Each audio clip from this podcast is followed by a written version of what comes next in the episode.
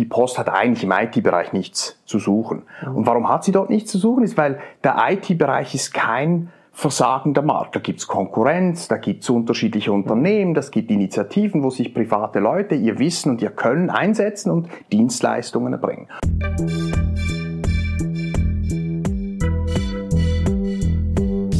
Willkommen bei Studio Libero, dem Podcast des Schweizer Monats, der Autorenzeitschrift für Politik, Wirtschaft und Kultur.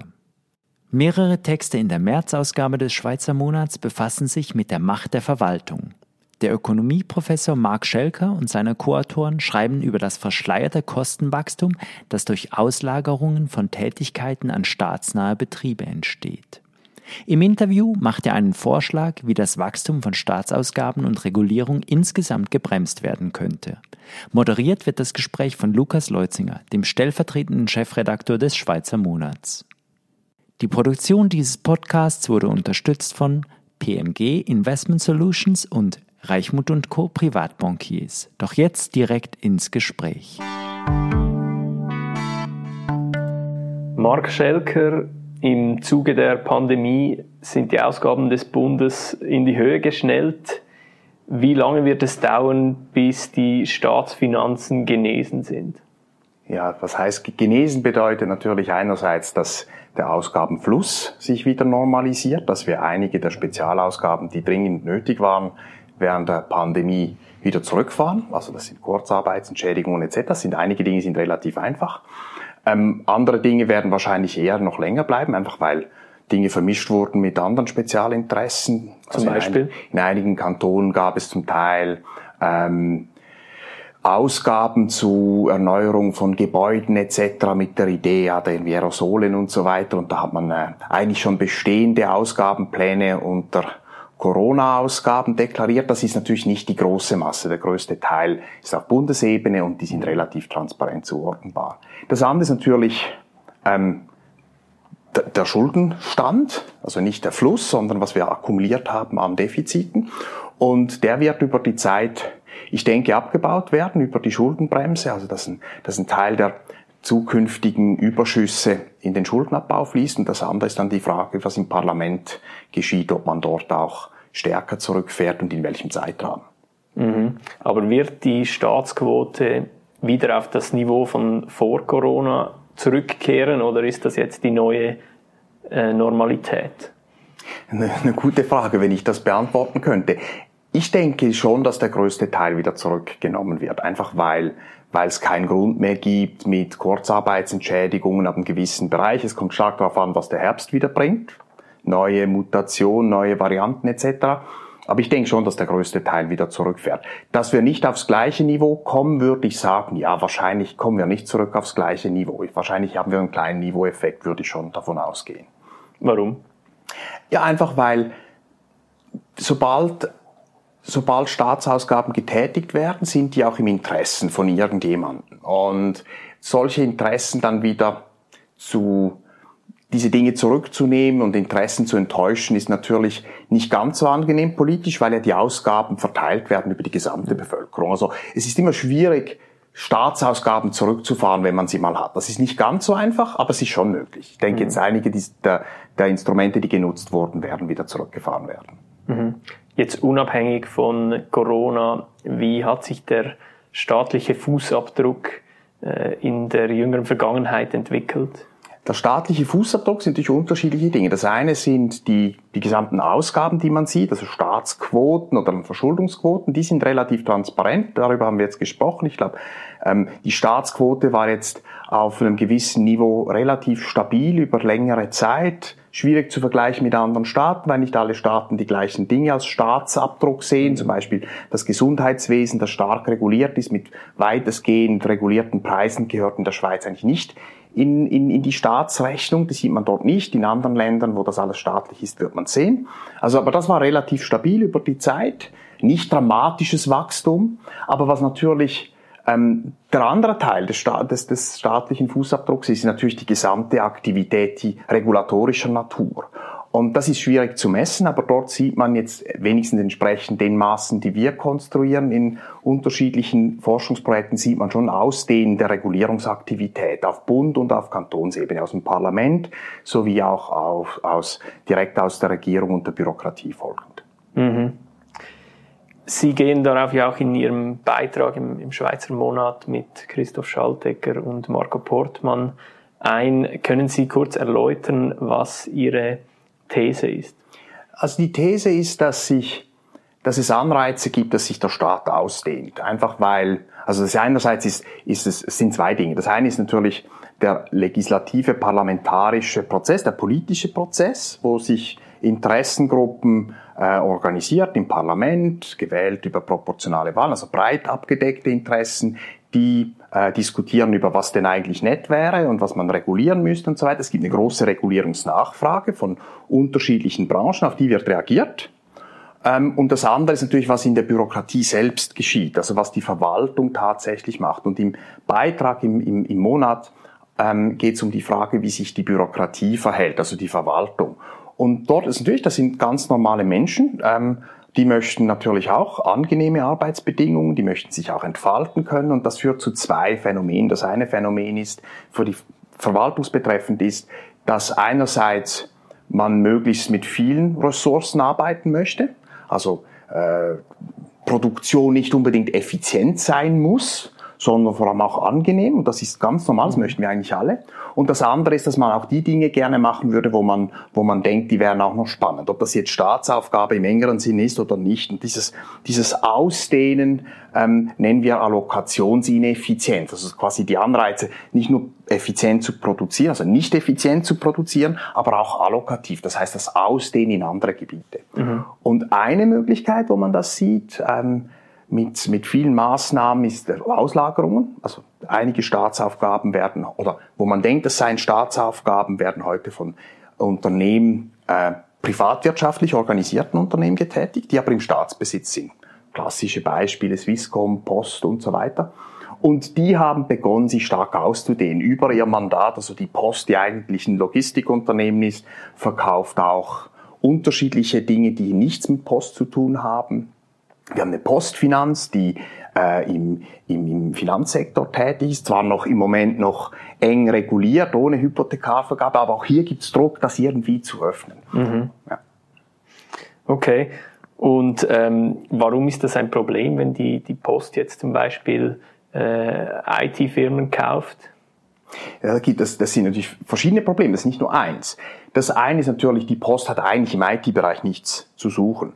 Und warum hat sie dort nichts zu suchen? Ist, weil der IT-Bereich ist kein versagender Markt. Da gibt's Konkurrenz, da gibt's unterschiedliche Unternehmen, das gibt Initiativen, wo sich private Leute ihr Wissen und ihr Können einsetzen und Dienstleistungen erbringen. Und sie tun das im Wettbewerb. Das heißt, wir haben für die Konsumenten Preise, die unter Wettbewerb generiert werden. Und wenn natürlich jetzt staatliche Akteure dort reingehen und diese privaten Güter erstellen und Dienstleistungen, dann können Sie das unter anderen Bedingungen. Sie haben sowas wie eine, eine, eine weiche Budgetrestriktion, das heißt, Sie können auch Verluste machen, Sie können faktisch nicht bankrott gehen, das heißt, Sie können typischerweise unter den Preisen mhm. hinein. Und wenn Sie dann mal marktmächtig sind und groß, dann gibt es die Möglichkeit, die Preise zu erhöhen. Und das heißt, die Individuen, die, die, die Konsumenten bezahlen für Dienstleistungen höhere Preise, weil dort jemand im Markt drinsteckt, der diese Marktpreise verzerrt. Mhm. Und das Problem am Ganzen ist, dass man einerseits die Staatsrechnung schaut, Fußabdruck, also Staatsausgabenquote, und dort sind diese Aktivitäten nicht drin. Also was man finanzieren müsste, um öffentliche Güter zu produzieren, wie die Post, das kostet was. Das sieht man im Budget nicht, weil die Post ausgelagert ist, erstens. Mhm. Und zweitens, weil sie sich querfinanziert über marktliche Einkommen, wo sie eigentlich nichts zu suchen hätte. Und das verzerrt natürlich für den Bürger das Bild, was macht der Staat?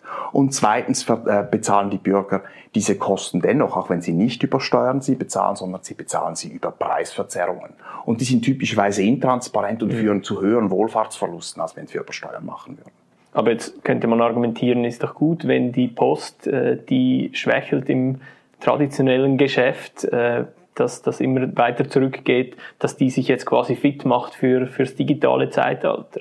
Das ist ein sehr schönes Narrativ. Nur das Problem ist halt, die macht sich fit fürs digitale Zeitalter natürlich auf Kosten der Konsumenten, weil sie die Preise verzerrt, mhm. weil sie die, weil sie Wettbewerb rausdrängt, weil und wenn bei großer Marktmacht selten so, dass staatliche Unternehmen die innovativsten sind. Das heißt, wir haben dort relativ viele Marktverzerrungen. Das sind, also Verzerrung, das klingt so nett, aber Verzerrungen sind Kosten für Konsumenten. Und das ist ein Problem. Ähm, und eben, dass man es nicht mehr sieht, weil man es nicht mehr explizit über die Steuern sieht und weiß, jetzt muss ich Steuererklärung machen, die Steuern sind gestiegen. Also diese Transparenz fehlt und der, der direkte Konnex zu, was ist jetzt eigentlich staatlich und was nicht, ist ein Problem. Und dass die Post das natürlich gerne macht und keine Verluste schreiben will. Das verstehe ich. Nur der Punkt ist, die Post kann problemlos Verluste schreiben. Wir können problemlos die Defizite decken. Das gehört dazu, wenn es eine Staatsaufgabe gibt, mhm. was im Falle der Post ein bisschen unklar ist. Ähm, aber wenn es ein Marktversagen gäbe in diesem Brieflogistikbereich, dann gibt es gute Gründe, warum die auch Defizite machen kann. Das ist kein Problem. Und wenn die Defizite groß sind, müssten wir uns überlegen, wollen wir das? Und dann wären wir vielleicht schon länger zum Schluss gekommen, ja nein, das ist teuer und eigentlich gibt es kein großes Marktversagen. Und dann würden wir wahrscheinlich ja, dann käme irgendwann mal eine, eine Initiative oder ein Referendum, irgendwas aus dem Parlament, das sagt, okay, vielleicht ist das nicht mehr die richtige Organisationsform, so wie die Post heute dasteht. Und dieses Quersubventionieren, dass man nie diese Defizite mhm. sieht, ist natürlich ein, ein Problem. Für also die, die Bürger Kosten, vor allem. Mhm. Die Kosten werden verschleiert. Genau, mhm. keine Kostentransparenz, ja würden Sie dann sagen, es braucht eine klare Trennung zwischen Service Public und äh, privaten Aktivitäten? Ja, das würde ich sehr stark befürworten. Ich meine, es ist ja nicht so, dass das einfach, ähm, dass man das so einfach aus, aus der Luft greift. Was ist jetzt privat und was ist staatlich? Da gibt es ja sehr etablierte ähm, Theorie und auch Empirie, die sagt, wann gibt Staatsaufgaben. Das ist dann, wenn Märkte versagen. Und da, mhm. diese Kondition, wann das passiert, die kennen wir gut. Wir kennen die typischen Marktstrukturen, wann es nicht funktioniert. Und da gibt es sehr gute Gründe, warum der Staat aktiv sein soll.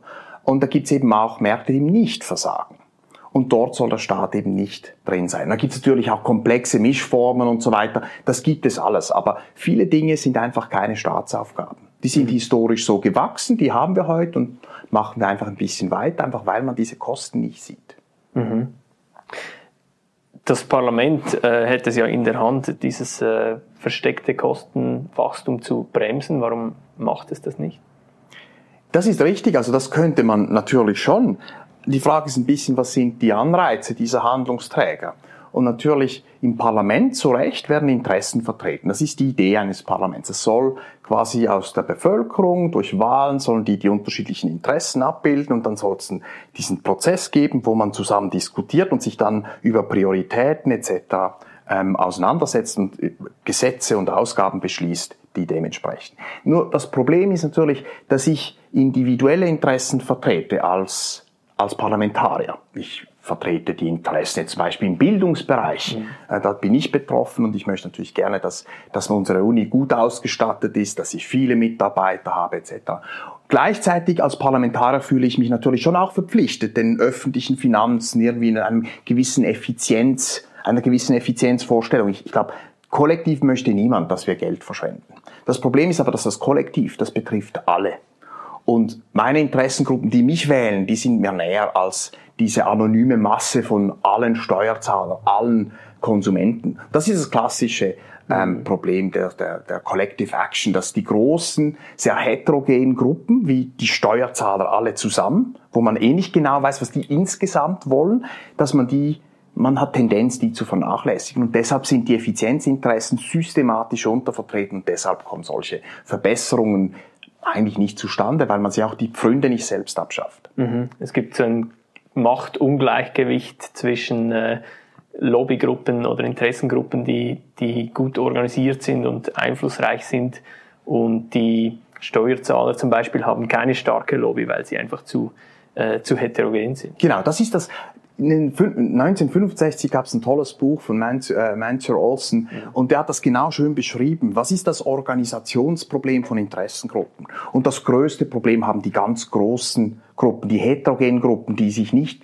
einfach zusammensetzen können und sagen, jetzt werden wir eine schlagkräftige Interessengruppe. Wenn man die Parlamente eigentlich auf der ganzen Welt anschaut, sind es die die Gruppen, die ein sehr spezifisches Interesse haben, die sehr ähnliche Interessen haben, können sich gut organisieren und das sind die, die schlagkräftig sind typischerweise Landwirtschaftsinteressen, die sind gut und stark ähm, äh, äh, organisiert, natürlich auch zum Teil Pharma oder Banken für die Schweiz, die, die sind ähm, tendenziell besser organisiert als dieses, diese große Masse von Steuerzahlern, die am Schluss eben das berappen müssen. Mhm.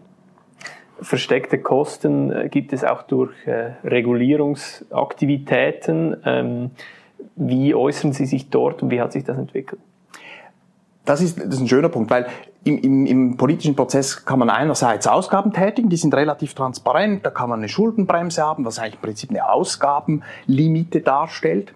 Und wenn man natürlich die eigenen Dinge nicht mehr so hübsch über Ausgaben tätigen kann, direkt Geld oder vor, äh, verteilen, dann kann man natürlich auch Vorteile verteilen. Mhm. Und Vorteile kann man über Regulierung machen. Schöne Beispiele sind die Abschottung des Inlandmarkts äh, für inländisch tätige Unternehmen, das, das können Regulierungen sein zu, zu nur zu Maßen von Fenstern, von, von Küchen und diese Maße sind ein bisschen in der Schweiz ein bisschen anders als in der EU, mhm. was natürlich macht, dass ein europäischer Lieferant müsste sich an die Schweizer Standards halten und das ist schwierig und damit schottet man so über Regulatoren über Regulierung den Markt ab, was natürlich dann die Preise erhöht und die Konsumenten über höhere Preise bezahlen. Also das ist natürlich eine Möglichkeit, wie man ähm, Politik machen kann über den Regulierungskanal. Und der, der wenigstens in unseren Daten scheint äh, stärker genutzt zu werden. Mhm.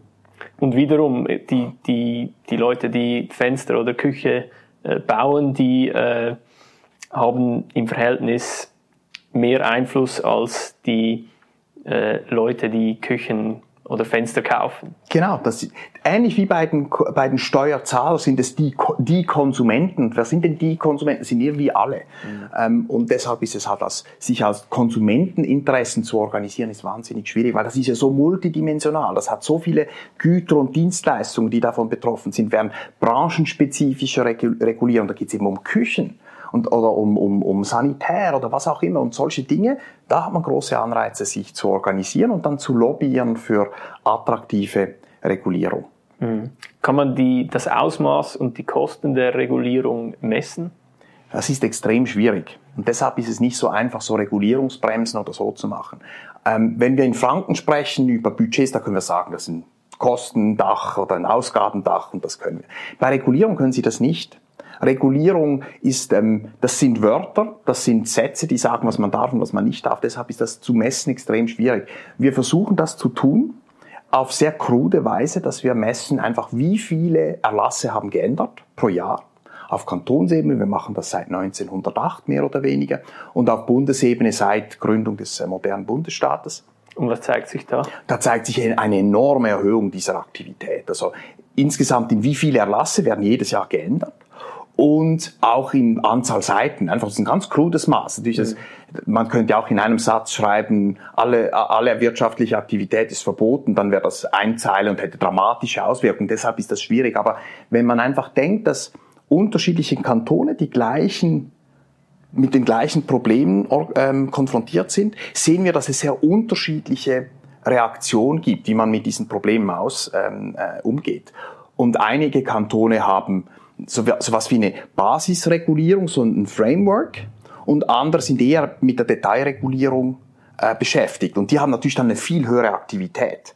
Und das sehen wir über die Zeit, dass also die Regulierungsaktivität in einigen Kantonen dramatisch zugenommen hat. Es gibt insgesamt diesen, diese Erhöhung, nicht bei allen. Und was man ganz dramatisch sieht, ist beim, beim Bund. Da gibt's eine, seit den 70er Jahren gibt's eine enorme Erhöhung der, äh, ähm, der Erlassänderungsaktivität. Wie man das jetzt genau interpretieren muss, das ist nicht ganz so klar. Einfach zu sagen, äh, mehr ist schlimm, das, das glaube ich, kann man nicht sagen, weil da gibt es natürlich viel Komplexität. Auf Corona musste man reagieren und es ist gut, dass man reagiert. Und deshalb muss man das irgendwie sehr vergleichend anschauen. Und deshalb versuchen wir über die Kantone zu lernen, mhm. ähm, ob es diese Unterschiede gibt und was die Auswirkungen sind dieser Regulative, regulierenden Unterschiede zwischen den Kantonen. Mhm. Sie haben erwähnt, das ist relativ schwierig, auch mit äh, Regulierungsbremsen und so weiter, das äh, irgendwie in den Griff zu bekommen. Aber welche Reformen wären denn aus Ihrer Sicht sinnvoll? Ähm, vielleicht ein Satz oder ich kann selten nur einen Satz, aber äh, ein paar Sätze zu, warum Regulierungsbremsen ein Problem sind. Es gibt also diese Vorstellungen, one in, two out. Also mhm. man macht eine neu und dafür muss man zwei abschaffen. Das kann man vielleicht zu Beginn schon machen, weil es gibt noch viele tote Artikel, die kann man rausnehmen. Das Problem bei diesem Ansatz ist, dass wenn ich etwas Neues reinbringen will, müssen sich die Interessen automatisch zusammen darüber einigen, was rausfällt. Und das heißt, sie machen etwas bei Design, dieses Vermischen von unterschiedlichen Politikdimensionen. Bei den Initiativen sagen wir Einheit der Materie, man soll nicht vermischen. Und bei einer solchen Regulierung würde man das vermischen. Das heißt, es gibt nicht wahnsinnig viele Möglichkeiten, Bargaining zu machen, also mhm. zu verhandeln. Kuhhändel. Kuhhändel, genau. Und das, das scheint aus unserer Sicht ein großes Problem. Jetzt, was wäre besser? Ich meine, ich glaube, man kriegt das Regulierungsproblem nicht ganz so einfach in den Griff wie eine Schuldenbremse bei den Ausgaben. Und deshalb muss man sich wieder fragen, was ist das Grundproblem? Und das Grundproblem ist diese riesige Asymmetrie zwischen diesen effizienzorientierten Konsumenten-Steuerzahlerinteressen und den vertretenen Interessen im Parlament. Und wir, was wir vorschlagen ist, dass wir versuchen müssen, den Prozess besser zu gestalten. Nicht direkt aufs Resultat schauen, weil das kriegen wir nicht hin, das Resultat mhm. drücken, dann geht sofort eine Ausweichbewegung und dass wir versuchen, das Effizienz, das orientierte oder das breite Interesse, das uns allen als Konsumentensteuerzahler eigen ist, ähm, dass wir das organisieren. Und der Vorschlag ist, dass man sich überlegt, ob man ähnlich wie auch im Finanzbereich, äh, das kennt man auf Gemeindeebene, die haben, gibt's Rechnungsprüfungs- oder Finanzkommission. Und was die tun ist, das ist eine direkt gewählte Institution, das ist eine das sind, das sind äh, einige Bürger, die sich wählen lassen und die schauen sich in einigen Kantonen einfach nur den Jahresabschluss an, so wie ein Revisor. Die können nicht viel sagen. Und in anderen Kantonen können die sich alles anschauen. Sogar Projekte, die noch im Verhandlungsprozess sind und können ihre Meinung dazu sagen.